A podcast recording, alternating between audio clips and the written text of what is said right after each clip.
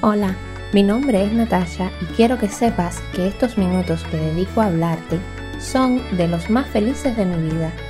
Quiero que sepas también que me encantará leerte o escucharte, que necesito tu feedback para cerrar el círculo de esta conversación asíncrona que tendremos. La amistad es una semilla que brota en cualquier lugar.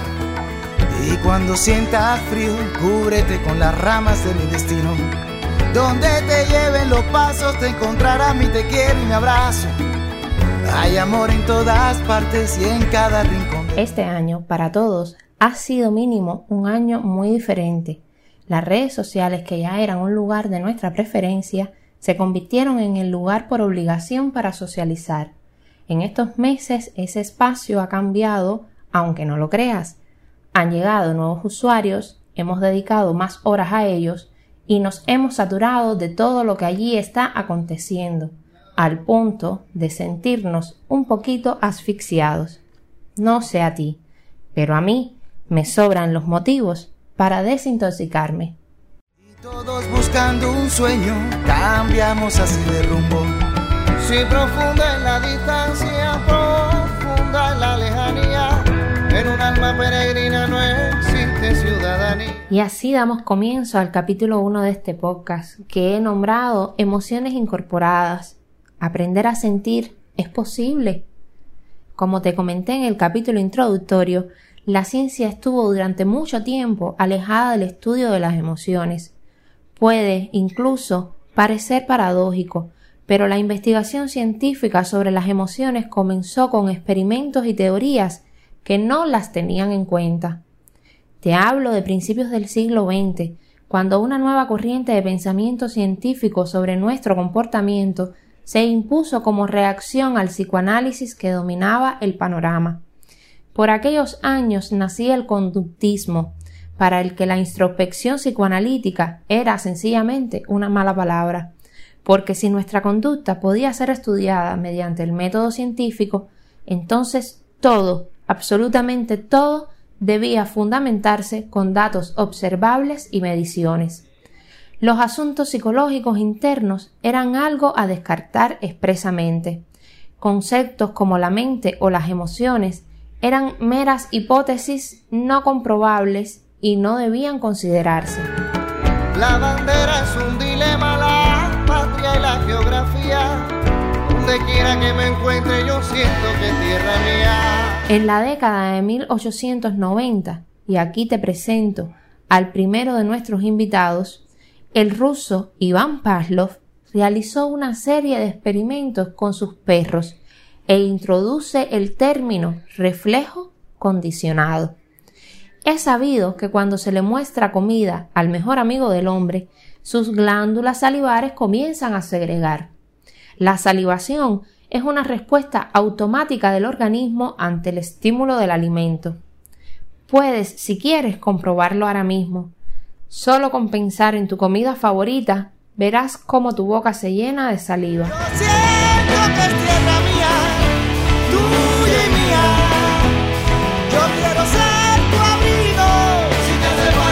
Pavlov se encargó de someter a los perros a un estímulo neutro, es decir, a algo que no genere nada en las glándulas salivares como el sonido de una campana, y lo hizo al mismo tiempo que le daba la comida. Después de varias exposiciones, resultó que los perros segregaban saliva tan solo al escuchar el repiqueteo de la campana.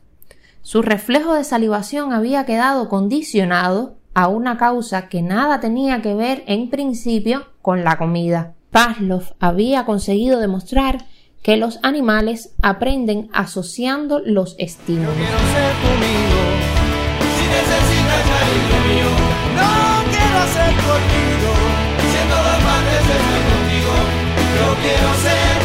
Pero Natacha, nosotros no somos perros. ¿Qué me estás contando? Bueno, aquí es cuando te presento a mi segundo invitado, el psicólogo norteamericano John Watson, obsesionado con la objetividad científica en el estudio del aprendizaje y de las reacciones. Watson quiso ver si el condicionamiento podía producirse también en humanos. Así es que en 1920 eligió a un bebé saludable y psicológicamente sanito llamado Albertico y empezó con sus pruebas. Al principio, Watson le dio animalitos de verdad para que jugara, conejitos peluditos y raticas blancas. Sí, escuchaste bien, esas raticas de laboratorio. Con la inocencia de todo niño, Albertico efectivamente comenzó a divertirse con los bichitos sin ningún temor. Pero Watson tenía otros planes con Albertico y sus nuevos amigos. Una vez comprobado que el niño no le temía a la rata, el maquiavélico Watson comenzó a hacer sonar estrepitosamente una chapa golpeándola con un martillo justo detrás de la nuca del bebé, cada vez que el niño fuese a tocar el animal. En este punto es fácil adivinar lo que pasó. Albertico desarrolló un miedo tremendo al animalito, que una vez fue su amigo.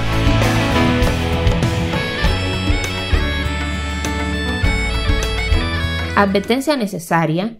No quiero ver ahora a ninguno de los padres que me escuchan matando del miedo a sus nenes con ruido cada vez que intenten jugar con el celular, que nos conocemos y hay otros métodos más de este siglo.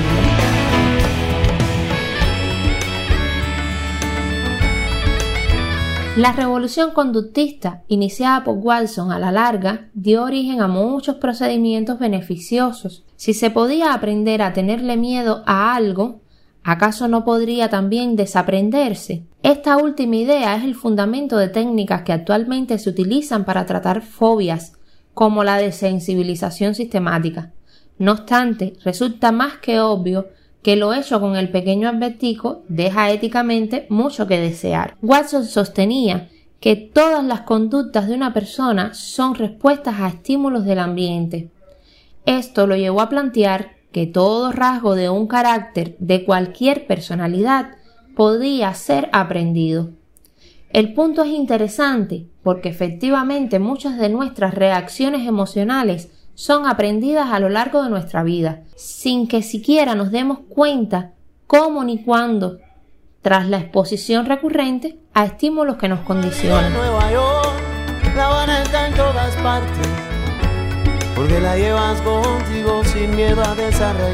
Lo cierto es que culturalmente estamos inmersos en hábitos de comportamiento y nos resulta natural y absolutamente normal enojarnos por ciertas cosas o ponernos ansiosos por otras, y jamás nos detuvimos a reflexionar cómo llegamos a semejantes respuestas emocionales. ¿Acaso el domingo no te deprime por el simple hecho de ser domingo? Con esto, Watson contribuía a una de las discusiones más polémicas de nuestra condición humana, la que ha tenido lugar en los últimos 100 años y que todavía vive, naturaleza o crianza. Es decir, somos o nos hacemos. Yo sé que existen fronteras en todos los continentes. Un solo sol y una luna te cuidan y Como buen conductista, él se posicionaba en un extremo, que todo puede adquirirse. No obstante, no todo es aprendido.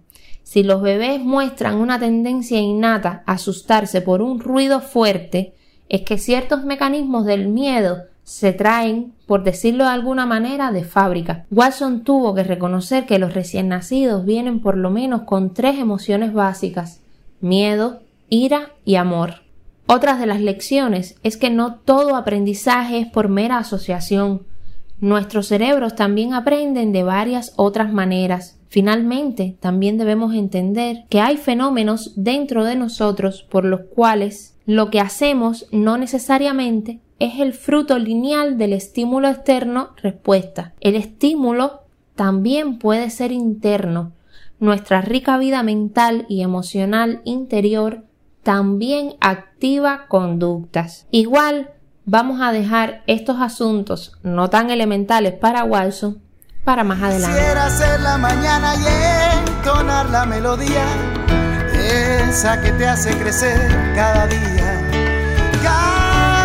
que me separan y te obligan a... Mi tercer y último invitado en este capítulo de hoy, considerado por la revista Time el psicólogo vivo más influyente en su momento. Skinner se preguntaba si sería posible condicionar no solo la glándula salival o un acto reflejo de miedo instintivo, sino todo un comportamiento. Así fue que decidió invertir el orden del condicionamiento.